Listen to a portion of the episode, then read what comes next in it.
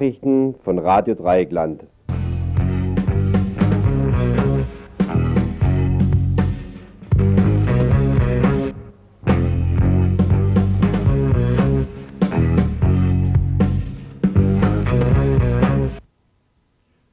Was wird es heute in Nachrichten von Radio Dreieckland geben? Zuerst mal eine ganze Menge voll Kurzes, mehr oder minder Kurzes.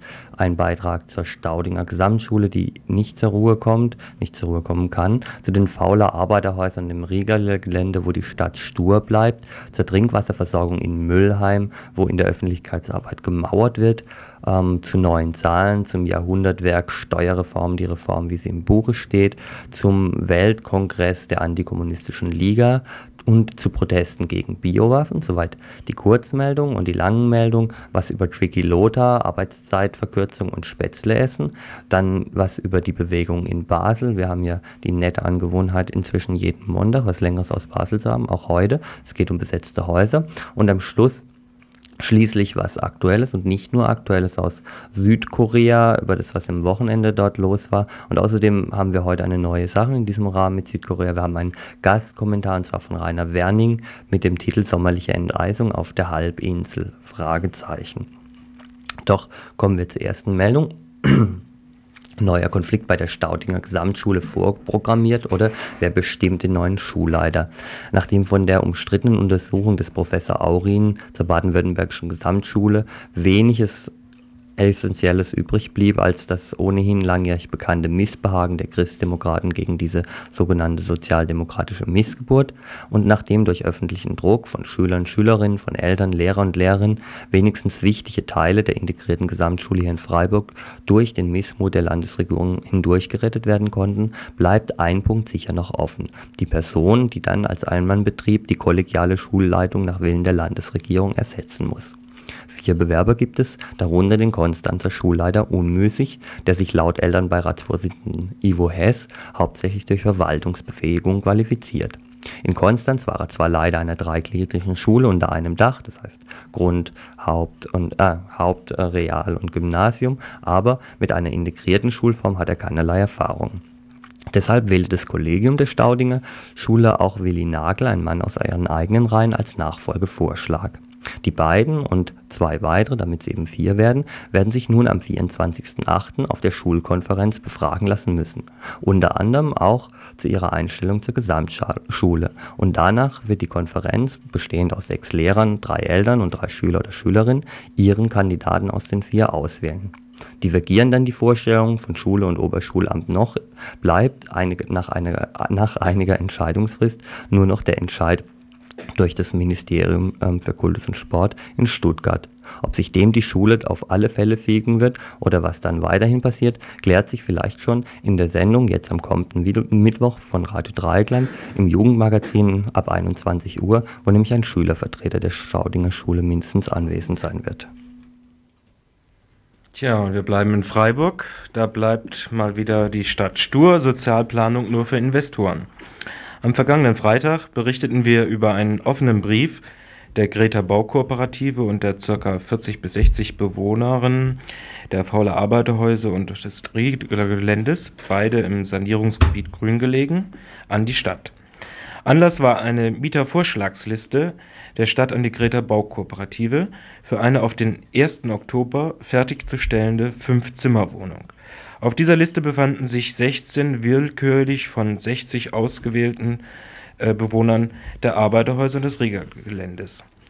Da der Stadt aber nur ein zwingendes Mieterbenennungsrecht im Rahmen der Verwirklichung der Sozialplanung des Sozial Sanierungsgebiets im Grünen zusteht, sie die Anwendung der Sozialplanung den Bewohnern der Arbeiterhäuser und des Riegergeländes aber beharrlich verweigert und stattdessen vielmehr zum Beispiel den Neueigentümern der Arbeiterhäuser Adrian und Koch bei ihrer Massenkündigungspolitik bisher unterstützte, fragten die Bewohner wie die Greta Baukooperative nach, ob die Stadt sich nun doch zu den Grundsätzen der Sozialplanung und Sanierungsgebiet bekennen wolle, die unter anderem vorsehen, dass die Mieter in die modernisierten Wohnungen zurückkehren können, beziehungsweise ihnen gleichwertiger Ersatzwohnraum zur Verfügung zu stellen ist.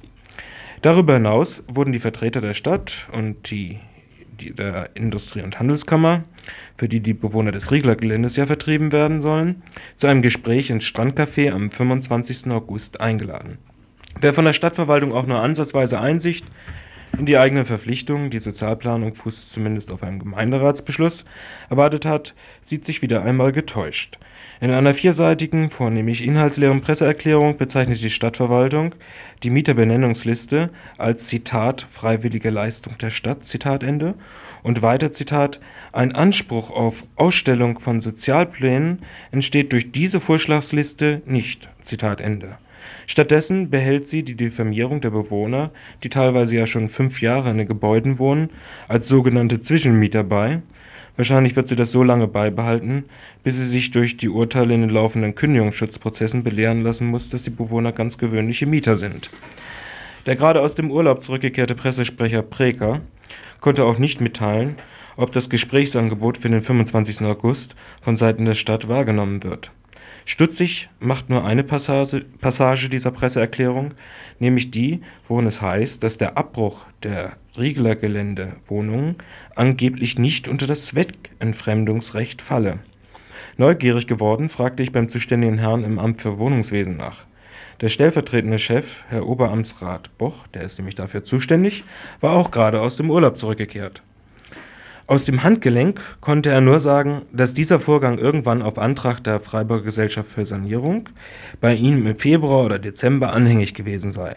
Ob er nun zu der Auffassung gelangt sei, dass eine Zweckentfremdungsgenehmigung nicht nötig, wie ein nicht näher benannter juristischer Kommentar meint, oder aber erteilt wurde wegen überragenden öffentlichen Interesse, sprich der Sanierung, darauf konnte er sich aus dem Handgelenk nicht festlegen.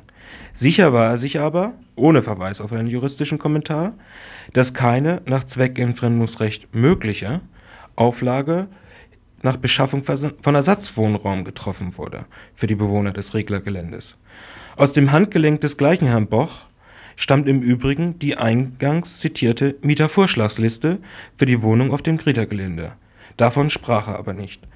So einfach ist das in dieser Stadt. Die eine Hand, FGS, die Sanierungsgesellschaft, besorgt die Mietervertreibung für die Industrie- und Handelskammer. Die andere Hand im Wohnungsamt, im Wohnungsamt genehmigt dies ohne Auflagen und betätigt sich gleichtätig als Wohltäter für sogenannte freiwillige Leistungen, damit nur niemand darauf kommt, dass möglicherweise dann doch feste Rechtsansprüche für die Bewohner entstehen.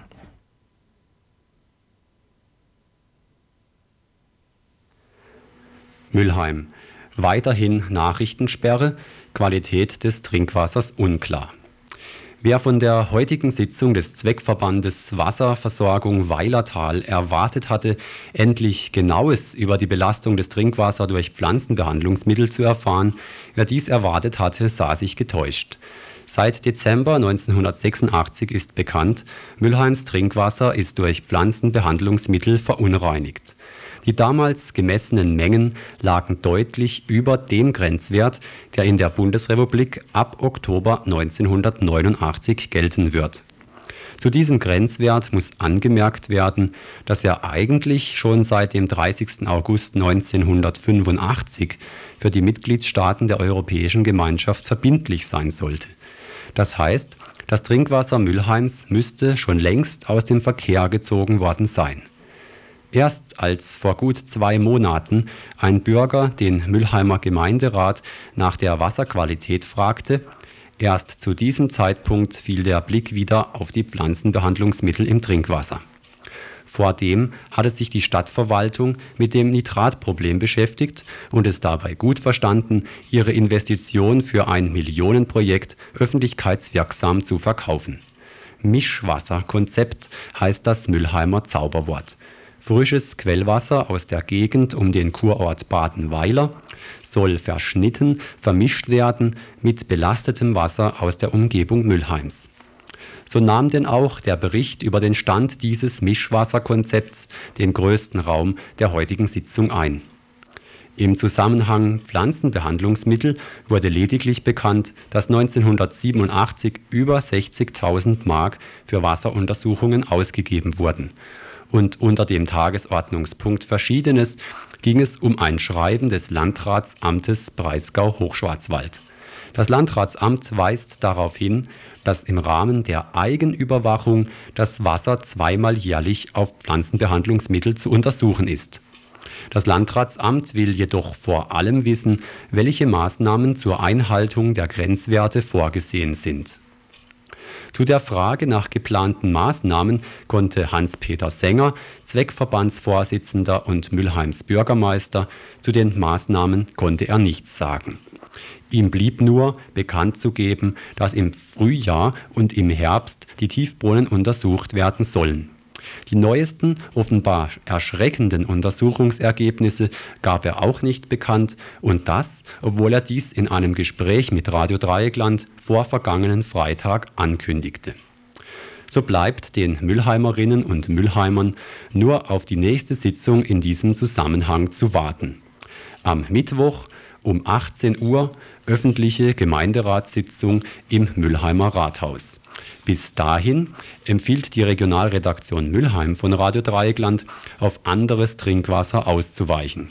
Das Wasser der Brunnen in der Badstraße und vor dem Müllheimer Jugendzentrum ist wohl noch immer weniger belastet als Leitungswasser. Andere kurzfristige Ausweichmöglichkeiten im Versorgungsbereich des, der Wasserversorgung Weilertal andere Ausweichmöglichkeiten sind uns nicht bekannt. Und dies ist keine Lösung auf Dauer. So, nach den drei Provinzmeldungen aus der Freiburger Provinz gehen wir in die Provinz des Ländle mit kleinen provinziellen Ausflügen nach Bonn. Eigene Statistik belegt, Regierungspropaganda nur Lüge. Wenn die Bonner CDU-FDP-Koalition auf ihr Steuerpaket für 1990 zu reden kommt, dann ist sie in letzter Zeit kleinlaut geworden. Nur Steuerprofiteur Bundeskanzler Kohl, DM 17.000 Steuerjahresgewinn ab 1990, schwadroniert, so zuletzt in der Bonner Sendung des ZDF Bonn direkt, unverdrossen vom Jahrhundertwerk Steuerreform. Die anderen basteln Hilfsargumentationslinien gegen die mittlerweile feststehende Volksmeinung, das Machwerk diene nur den besser, Best- und Besserverdienenden zu Lasten der Ärmsten. Zu diesen Rechtfertigungslinien zählt das Argument, die soziale Komponente sei im ersten Schritt im vergangenen Jahr schon eingebaut worden. Nur peinlich, wenn selbst diese Beruhigungsmittel sich an den Zahlen der eigenen Behörden als bloße Zwecklöse empuppen. Dieser Tage publizierte das Statistische Landesamt die Steuereinnahmen für das erste Halbjahr 1988 in Baden-Württemberg und die sind aufschlussreich. Die Lohnsteuer stieg gegenüber dem Vorjahreszeitraum um 3,9 Prozent, was im Durchschnitt liegt. Die Umsatzsteuern, die am unausweichlichsten alle durchschnittlichen und unterdurchschnittlichen Einkommen zu berappen haben, äh, praktisch ja mit jedem Biss Ernährung und jedem Bekleidungsstück. Egal, also ob Sozialrentner, Sozialstützeempfänger, Beziehungen und so weiter. Diese Umsatzsteuern explodierten um 11,8 Prozent. Auf der anderen Seite die Steuern, die von den selbstständigen, besser verdienenden Unternehmen zu entrichten sind. Die veranlagte Einkommensteuer sank also minus 5,2 Prozent. Die von den Unternehmen zu entrichtende Körperschaftssteuer fiel sage um Schreige um 9,2 Prozent und das obschon die Unternehmen bundesweit Gewinnexplosionen vermelden. So liegen zahlreiche Schätzungen vor, die ungefähr eine Zunahme des Gewinneinkommens in den letzten vier Jahren von netto 65 Prozent berechnen. Herrliche Zeiten, für letztere also schon jetzt und feistes Grinsen für 1990.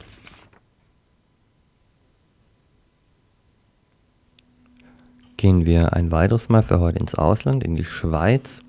Die Schweiz, die ja in den vergangenen zwei Wochen schon von Neonazis der Wiking-Jugend und rechtsextremen Thule-Bewegung heimgesucht wurde, steht eine neue, der Schweiz steht eine neue Versammlung illustrer Rechtsradikaler ins Haus. Die WACL, zu Deutsch Weltweite Antikommunistische Liga, plant ihren 21. Weltkongress vom 25. bis zum 27. August in Genf. Über die Ortswahl freut sich besonders die Berner FDP-Nationalrätin Geneviève Aubry. Sie soll dort für ein Jahr zur WACL, na, so heißt es richtig, WACL-Präsidentin gewählt werden.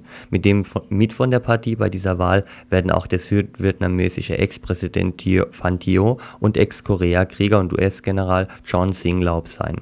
Zweiterer, der von Jimmy Carter seinerzeit etwas auf Eis gelegt wurde, war erst neulich wieder mit der Geldbeschaffung in der Iran-Contra-Affäre aufgefallen Nicht dabei diesmal der Ex-WACL-Landesleiter von Großbritannien, Stuart Smith. Er hatte der Organisation inzwischen den Rücken gekehrt und inzwischen auch die Schweizer Botschaft in London vor diesem Treffen in Genf gewarnt.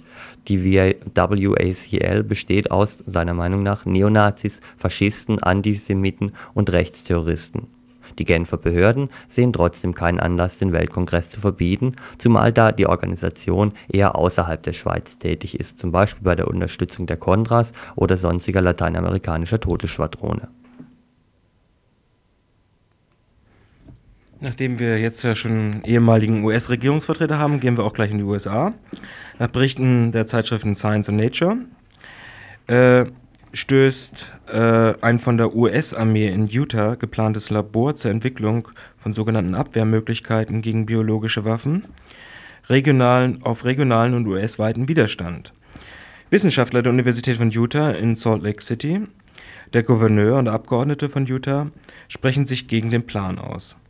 Die Anlage wäre neben Fort Detrick in Maryland die zweite Anlage der höchsten Sicherheitsstufe, über die die US-Armee verfügen würde. Das bisher schon durchgeführte Entwicklungsprogramm wird nicht nur in Fort Detrick, sondern auch in 100 anderen Labors, darunter 50 Universitäten, durchgeführt. Jeremy Rifkin von der Foundation on Economic Trends, der dem Projekt in Utah schon einige Steine in den Weg gelegt hatte, kündigte derweilen eine Kampagne gegen das gesamte Programm der biologischen Abwehr mit Demonstrationen vor den beteiligten Forschungseinrichtungen an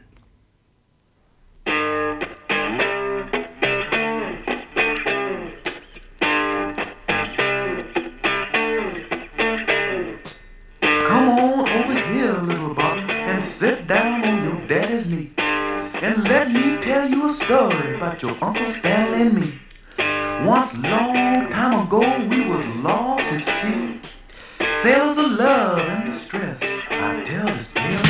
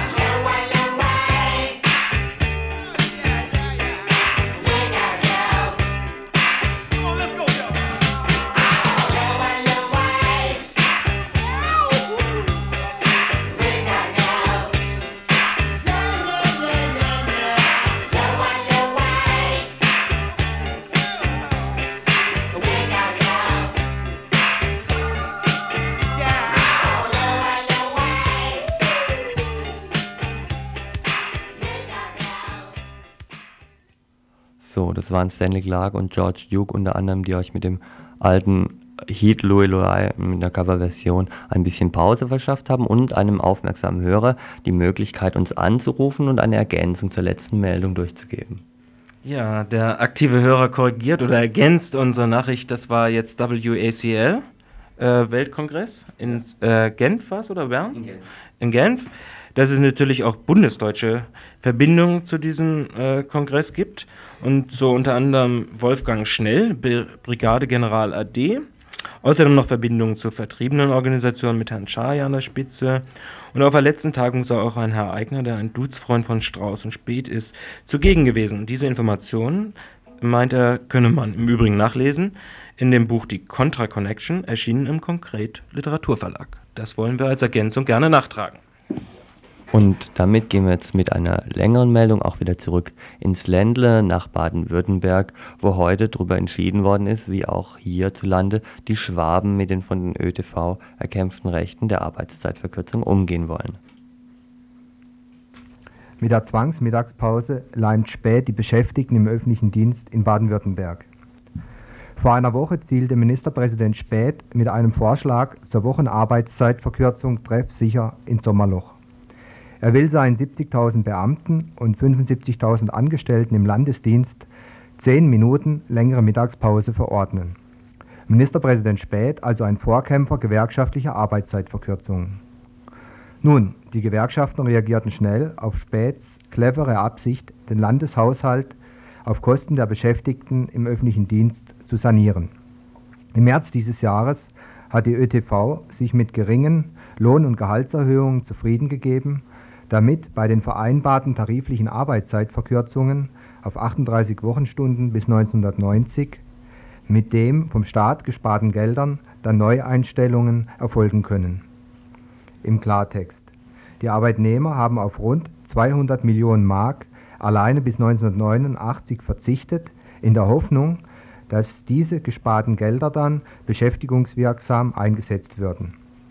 Späths Absicht, die vereinbarte Arbeitszeitverkürzung eben nicht beschäftigungswirksam zur Schaffung neuer Arbeitsplätze, sondern zur Sanierung des Landeshaushaltes zu benutzen, verurteilten der DGB und die ÖTV dann entsprechend empört.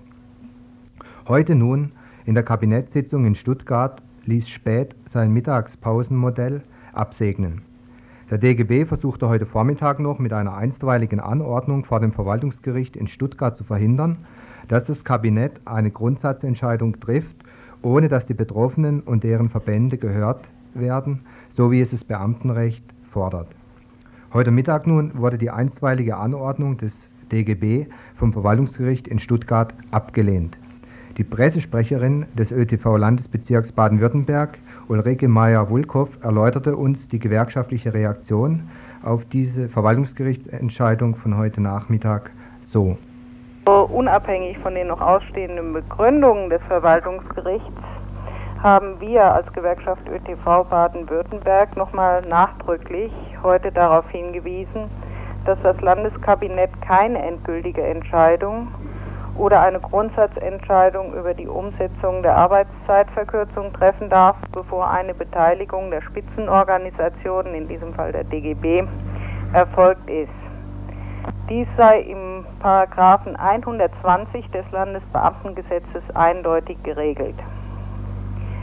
Wir haben das Urteil als einen Erfolg in der Sache bezeichnet, trotz Ablehnung des Antrags des DGB auf einstweilige Anordnung. Mhm. Die Ablehnung einer einstweiligen Anordnung gegen die Landesregierung erfolgte nach unseren Informationen nur aufgrund der verbindlichen Erklärung des Staatsministeriums gegenüber dem Gericht, dass das Landeskabinett in seiner Sitzung am Montag lediglich den Entwurf der Arbeitszeitverordnung beraten und darüber einen Beschluss fassen wollte, der aber noch nicht Abschluss der Willensbildung der Regierung darstelle. Diese verbindliche Erklärung der Landesregierung gegen das äh, Kabinett, der Landesregierung gegenüber dem Verwaltungsgericht, Entschuldigung, ja ist für uns eigentlich so der essentielle Punkt. Denn diese, diese Erklärung stand uns gegenüber immer aus. Wir haben deshalb auch gesagt, die Landesregierung hätte sich diese gerichtliche Auseinandersetzung ersparen können, wenn sie sich von Anfang an gesetzmäßig verhalten hätte und DGB und ÖTV gegenüber eine solche Erklärung vor Entscheidung des Gerichts abgegeben hätte. Mhm. Wir haben aber auch gleichzeitig deutlich gemacht, dass wir in dem jetzt anstehenden Beteiligungsverfahren ganz klar und klipp erklären werden, dass eine Verlängerung der Mittagspause für Beamte keine beschäftigungswirksame Umsetzung der Arbeitszeitverkürzung im Sinne des Tarifabschlusses ist. Sollte die Landesregierung gar versuchen, eine verlängerte Mittagspause auf Arbeiter und Angestellte auszudehnen, dann wird sie mit ernsthaften Auseinandersetzungen zu rechnen haben. Mhm. Diese ernsthaften Auseinandersetzungen können Sie noch nicht genauer beschreiben, was Sie da im Moment planen. Also über den, die Art und den Charakter der ernsthaften Auseinandersetzungen kann ich mich natürlich zum jetzigen Zeitpunkt nicht auslassen. Wir werden erstmal den Willen der Landesregierung abwarten, auch im Beteiligungsverfahren an ihrer alten Linie festzuhalten mhm. oder unter Umständen erkenntnisfähiger zu sein und zu sagen, wir berücksichtigen, dass wir hier ernsten Krach mit den Gewerkschaften kriegen. Aber wir werden es nicht bei papierenden Protesten belassen. Mhm. Für Beamte sei es aber erst recht für Arbeiter und Angestellte, die ja von der Tarifbindung äh, erfasst sind, wo das Landeskabinett ja auch gar keine rechtliche Grundlage hat, das ohne weiteres zu übertragen, der werden wir natürlich unter gar keinen Umständen zustimmen, das über eine verlängerte Mittagspause passiert. Was wir tarifvertraglich als Arbeitszeitverkürzung vereinbart haben, ist ja im Prinzip eigentlich auch ein Betrug an den Beschäftigten, die eine Vorleistung erbracht haben, indem sie nämlich auf wesentliche Lohn- und Gehaltsbestandteile verzichtet haben. Das kam schon vom Finanzministerium selbst beziffert der Betrag von 200 Millionen Mark, den man durch äh, Arbeitszeitverkürzung ohne Neueinstellungen, sprich verlängerte Mittagspause, sparen könnte. Und dieser Betrag von 200 Millionen Mark ist also etwas, was eigentlich den Beschäftigten im öffentlichen Dienst zugestanden hätte. Mhm. Nun gerichtliche und beamtenrechtliche Verfahrensschritte hin oder her. Festzuhalten bleibt, dass die Politik des Einkommenverzichts der Arbeitnehmer zugunsten von möglichen neuen Arbeitsplätzen, die ohne konkrete, festgezurrte, feste Vereinbarung mit dem Arbeitgeber getroffen werden, schnell zu einem gefährlichen Bumerang werden können. Cleverle wie spät gibt es überall, nicht bei uns im Land. Und im Übrigen äh, plant Lafontaine, der Ministerpräsident, im Saarland ähnliche längere Mittagspausen für seine Bediensteten wie spät hier bei uns im Lande. So, verlassen wir damit die Bundesrepublik endgültig, auch in den langen Nachrichten, gehen rüber in die Schweiz, nach Basel. Die Basler Hausbesetzerinnen vom Wochenende sind von der Polizei geräumt worden.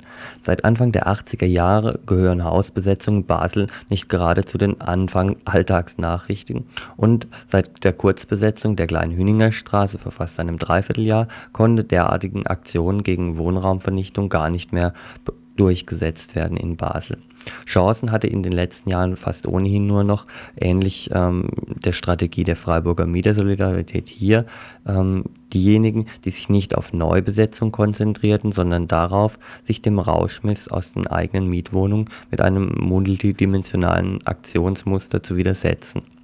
Trotzdem gab es für rund 200 Baslerinnen vergangenen Samstag genug Anlass, sich erst auf dem Klaraplatz zu einer rauschenden Frauenfasnacht zu treffen, sofort aber Richtung Grenzacher Straße weiterzuziehen, wo zwei leere Häuser der Coop stehen.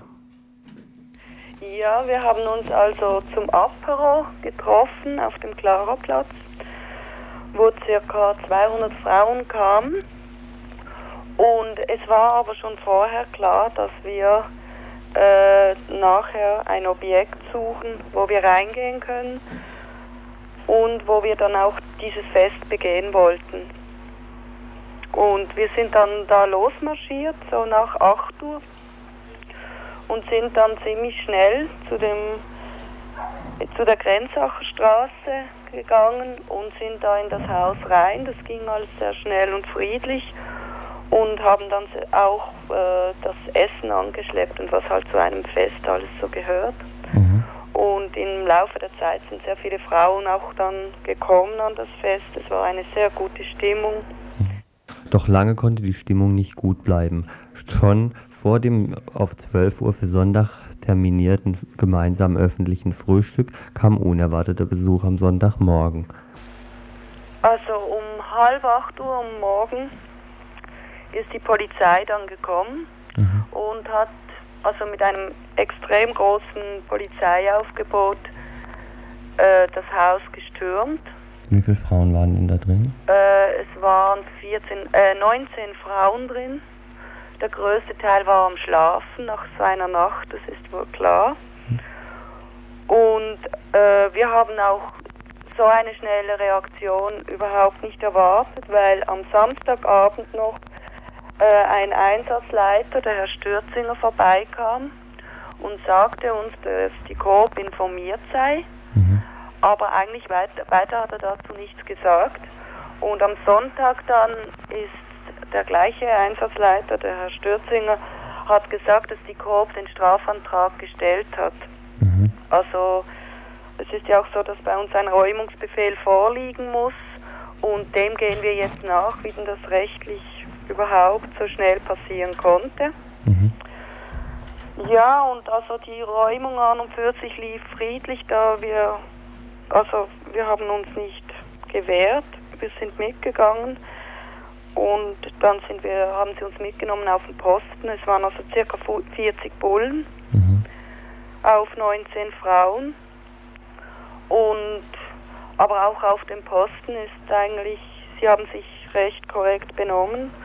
Es wurden Personen, äh, wie sagt man, Personen, äh, Die Personalien festgestellt. Personalien festgestellt.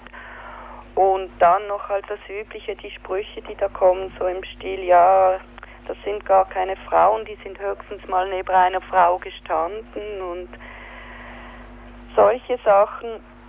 Und dass sie uns dann noch nach der Aufnahme der Personalien circa eine Stunde festgehalten haben für nichts, oder? Aber dann haben sie einfach eigentlich alle 19 Frauen wieder Ja, rausgelassen. das ist ja auch so, wir hatten das letzte Woche schon berichtet, dass die Koop, deren diese Räume wohl gehören und die auch im Moment leer standen, wohl auf eine Renovierung, Vergrößerung gewartet haben, dass diese Koop ja ähm, sehr sozialdemokratisch geprägt ist und ihr ein bisschen jetzt auch in Zusammenhang gebracht werde, zumindest was eben die Platzfrage betrifft, mit, ähm, mit der Stadtgärtnerei, wo ähm, wo die SP ja auch immer so ein bisschen getan hat, als würde sie da eigentlich sehr viel Verständnis dafür haben. Wie sieht es inzwischen aus? Also da wissen wir nicht, weil wir haben noch keine Reaktion der Sozialdemokraten irgendwie bemerkt bis jetzt. Wir haben sie auch noch nicht angefragt. Wir werden uns morgen nochmals treffen und werden dann auch diese Probleme mal diskutieren. Mhm. Jetzt noch grundsätzlich zu dem ähm, Wieso, also über, über die Stadtgärtnerei im Allgemeinen ist relativ viel bekannt, auch dass am Samstag eine Großdemonstration dazu in Basel stattfinden wird. Und ihr versteht euch aber jetzt nicht als einen ausdrücklichen Teil von der Stadtgärtnerei, also diese Aktion nicht nur im Zusammenhang damit, oder? Nein, es ist also so, dass im Vorfeld der, hat es viele Diskussionen unter uns gegeben zur Stadtgärtnerei, weil ganz klar eine Verbindung da ist, weil viele Frauen, die jetzt auch bei dieser Besetzung dabei waren, in der Stadtgärtnerei dabei waren und weil es sich ja dort auch ermöglicht hat, Sachen zu machen und auch für Frauen wieder Räume ein bisschen zu schaffen. Aber es ist ganz klar, dass es äh, eine Frage ist überhaupt dieser Politik hier in Basel zur Freiräumen, aber auch zum Wohnen. Und das ist auch der die Hauptpunkt, wieso als wir als Frauen diese Besetzung gemacht haben, obwohl es ja Frauenzimmer gibt, Frauenhaus gibt, ist, dass wir einen Treffpunkt und gleichzeitig ein Zusammenwohnen ermöglichen wollten. Und werdet ihr da jetzt, nachdem diese Aktion so schnell durch die Räumung beendet wird, ähm, euch weitere Schritte überlegen oder euch dadurch Ja, das werden wir, weil es auch, wir haben am Samstagabend Flugblätter verteilt und ja, das ist auf sehr positives Echo gestoßen. Und auch die kurze Frauen-VV, die gestern Nachmittag war, äh, sind Frauen gekommen und es ist klar, dass wir da weiter überlegen, was wir da machen. Weil es ist ein Bedürfnis, es gibt das Wohnproblem, es gibt die Problematik von Freiräumen. Dann ist auch klar, dass wir das jetzt wollen. Ja, soweit hatten wir unsere Meldung heute Mittag bis 16 Uhr, bis uns dann plötzlich die Information ereilte, dass es neben dieser Besetzung, von der wir in, Telefon, in dem Telefongespräch nichts erfahren haben, noch eine andere Besetzung ge gegeben hat. Und zwar die Reithalle Basel und das Ganze in Anschluss an eine Vollversammlung der alten Stadtgärtnerei. Ganz kurzfristig haben wir es noch geschafft, jemand von den ASG-Leuten in Basel anzurufen und der hat uns erzählt, dass auf dieser Vollversammlung nicht nur geredet wurden, sondern auch eben Beschlüsse gefasst haben wir beschlossen, dass, weil die Stadt uns seinerzeit, wo die Räumung war, das ist vor zwei Monaten, versprochen hat, sie werden dafür schauen, für einen Raum zu finden, also als Lagerraum für das Material von uns. Und wir sind dann mal provisorisch in Dritthalle mhm. mit dem Material. Und die Stadt hat immer gesagt, sie werden dafür schauen, dass wir irgendeinen Ort bekommen, wo wir das lagern können. Und das ist einfach nichts gegangen in dieser Richtung. Mhm. Also sie haben zwar gesagt, sie werden darüber reden, sie werden dafür weiter schauen, aber es ist einfach nicht möglich gewesen, einen von diesen diversen leeren Räumen, wo, wo der Stadt gehört, für uns zu organisieren. Und die Reithalle, die gehört nicht eigentlich der Kaserne, sondern die gehört dem Erziehungsdepartement, die ist der Kaserne zur Verfügung gestellt. Mhm. Und von daher ist es folgerichtig, dass man wenn man bereits in einer Halle ist, wo schließlich der Stadt gehört, auch dort bleibt. Und das ist ein weiteres Mittel, um einfach Druck zu machen darauf, dass unsere Forderungen, die wir stellen, an die Regierung, dass die erfüllt werden, weil es offenbar ohne Druck einfach nicht geht. Mhm. Und was habt ihr dann am Freitagabend gemacht?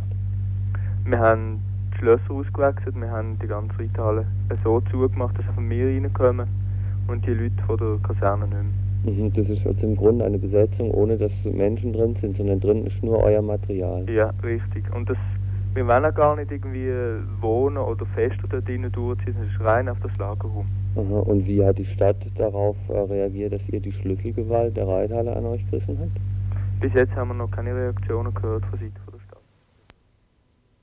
ja, ein bisschen merkwürdig schon, dass auf der einen Seite so viele Reaktionen und so vehemente kommen bei den Besetzungen von den Frauen und auf der anderen Seite hier bei der Reithallenbesetzung überhaupt nichts. Anscheinend ist der Stadt Basel da lieber, das alles ein bisschen runterzukochen, weil sie ohnehin zu viel Ärger mit den Stadtgärtnern im Moment befürchten.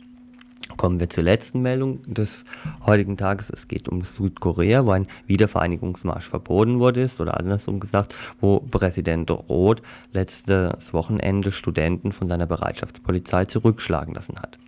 Zum zweiten Mal ist der Versuch südkoreanischer Studenten, gegen die 40-jährige Teilung ihres Landes mit Kommilitonen aus Nordkorea sich gemeinsam ähm, diese gemeinsam zu überwinden versuchen, gescheitert, wie bereits im Juni am massiven Polizeiaufgebot der Bereitschaftspolizei von Korea (Südkorea).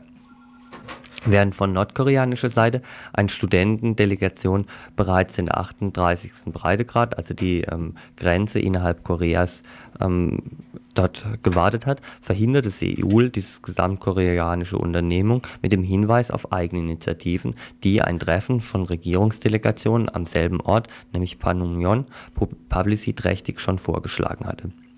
Die Regierung in Seoul hofft, mit diesem letzten Doppelschlag wenigstens bis Ende der Olympischen Spiele Ruhe zu haben. Ein Blick aber allein auf die letzten acht Jahre, die stark durch die studentische Opposition geprägt war, lässt eine solche Kurzatmigkeit kaum erwarten Seit dem Mai 80, als die Stadt Gwangyong durch die eigenen Truppen brutal besetzt und der Aufstand niedergeschossen wurde, wandelte sich der studentische Protest sowohl ideologisch wie taktisch, und eine partielle Verankerung in der Arbeiterschaft wurde dadurch möglich. Zum hundertjährigen Bestehen dann der koreanisch-amerikanischen Freundschaft im Jahr 1982 setzten Theologiestudenten ein amerikanisches Kulturzentrum in Busan als eine Hafenstadt in Südkorea in Brand 1984 schließlich versuchte das Erziehungsministerium im Rahmen der Campusautonomie eine Politik der scheinbar langen Leine mit der Durchsetzung der Unis durch Spitzel und Denunzianten zu koppeln. Nach der baldigen Rücknahme gescheiterten Rücknahme und wieder offenen Polizeieinsätzen auf den Campi mehr ähm, mehrte sich der Widerstand sowohl von Studenten wie auch von sich solidarisierenden Professoren im November 85 schließlich folgten unter anderem die studentische Besetzung der US-Handelskammer, anschließend verbotene Einschleusung von Studenten in Betriebe und ideologische Grundpapiere, die nationale Beachtung fanden. Und Ende letzten Jahres ja schließlich musste die US-Regierung den Austausch des Diktators Chu Wan durch einen Kameraden aus seiner Militärschulzeit ersetzen. Rovo war zwar Chef des Defense Security Command ähm, seinerzeit mindestens indirekt am Kwangjung-Massaker beteiligt, profilierte sich aber gerade seit 1981 deutlich als Zivilist, nahm Forderungen der parlamentarischen Opposition scheinformal in sein Programm auf und bereitete sich damals nicht nur als Vorsitzender der Regierungspartei auf sein Amt als Präsident vor, sondern besorgte sich rechtzeitig schon ab 81 einen wichtigen Posten, die Koordination der Olympischen Spiele dieses Jahres. Zu Korea jetzt ein Gastkommentar zur, äh, zur Situation mit Herr Rainer Werning. Rainer Werning ist Leiter der Korea-Koordinationsstelle bei Tertesom in Osnabrück und Herausgeber mehrerer Bücher über Korea. Sein Gastkommentar trägt den Titel Sommerliche Enteisung auf der Halbinsel Fast auf den Tag genau, 35 Jahre nach dem Waffenstillstandsabkommen von Panmunjom, signalisierte Seoul sein Interesse an Nord-Süd-Parlamentariertreffen. Kommt nun auch die koreanische Variante von Perestroika zum Zuge? Gelingt im Jahre 40 der Teilung des Landes sozusagen als vorolympische Goodwill-Demonstration eine Annäherung der verfeindeten Brüder? Oder handelt es sich um eine auf kurzfristige diplomatische Effekthascherei bedachte Geste, mit der Seoul oder Pyongyang der jeweils anderen Seite ein Kuckucksei ins Nest zu legen gedenkt. Seit dem Koreakrieg ist eine Konstante südkoreanischer Regierungspolitik ein bizarrer Antikommunismus. Mit der Konsequenz, dass die in der Bevölkerung nicht verstummte populäre Forderung nach Wiedervereinigung bereits als staatsgefährdend und vom kommunistischen Norden gesteuert galt und dementsprechend hart geahndet wurde. Seoul schwebte stets eine Festschreibung des Status quo vor. Es ließ und lässt sich vom sogenannten deutschen Vorbild leiten, der Zementierung des 38. Breitengrades als Staatsgrenze zwischen der Republik Korea und der Demokratischen Volksrepublik Korea. Bekräftigt wurde dies noch wenige Tage vor Seouls Einwilligung in gemeinsame Parlamentariertreffen gegenüber Bundesaußenminister Hans-Dietrich Genscher, der sich in Südkorea Anfang Juli 1988 zur Stippvisite einfand. Eine auffällige Konstante der nordkoreanischen Regierungspolitik ist indes das Engagement für ein wiedervereinigtes Korea, wiewohl unter Anerkennung der verschiedenen Systeme und Ideologien in Form eines Konföderationskonzepts. Pyongyang hält ein deutsches Vorbild für abwegig. Korea zu seiner Argumentation wurde geteilt infolge ausländischer Intervention, nachdem die Kolonialmacht Japan abdanken musste. Kurz, er sieht sich als Opfer postkolonialen Schachers und nicht als Täter. Kein Wunder, dass die Demokratische Volksrepublik in der Frage der Wiedervereinigung wesentlich initiativ wurde und die meisten wie realistischeren Vorschläge präsentierte, immerhin schon seit Anfang der 60er Jahre, als der Diktator Syngman Rhee in Südkorea stürzte. Wieso also ging Seoul im Olympischen Sommer 1988 auf diese langjährigen Offerten Pyongyangs ein?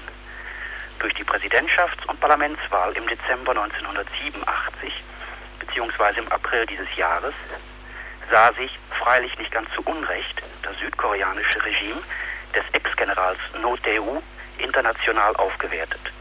Die desolat agierende, da zersplitterte parlamentarische Opposition um die beiden Galionsfiguren Kim Dae-jung und Kim Jong-sam erleichterte es ihm, die politische Initiative zu ergreifen. Wichtiger noch, von dieser zunächst einmal folgenlosen Konzession erhoffte sich NotDU ein und sei es nur befristetes Paralysieren des breit gefächerten außerparlamentarischen Widerstandes. Der nämlich hat im Sinne seines dreieinigen Programms, nämlich Demokratie, nationale Unabhängigkeit und Wiedervereinigung, gerade letzteres in den vergangenen Monaten, Wochen und Tagen mit Vehemenz auf die Tagesordnung gesetzt. Schon dreimal 1960 61, 1972 73 und 1979 80 zeigte Seoul in ähnlicher Form Bereitschaft zur Enteisung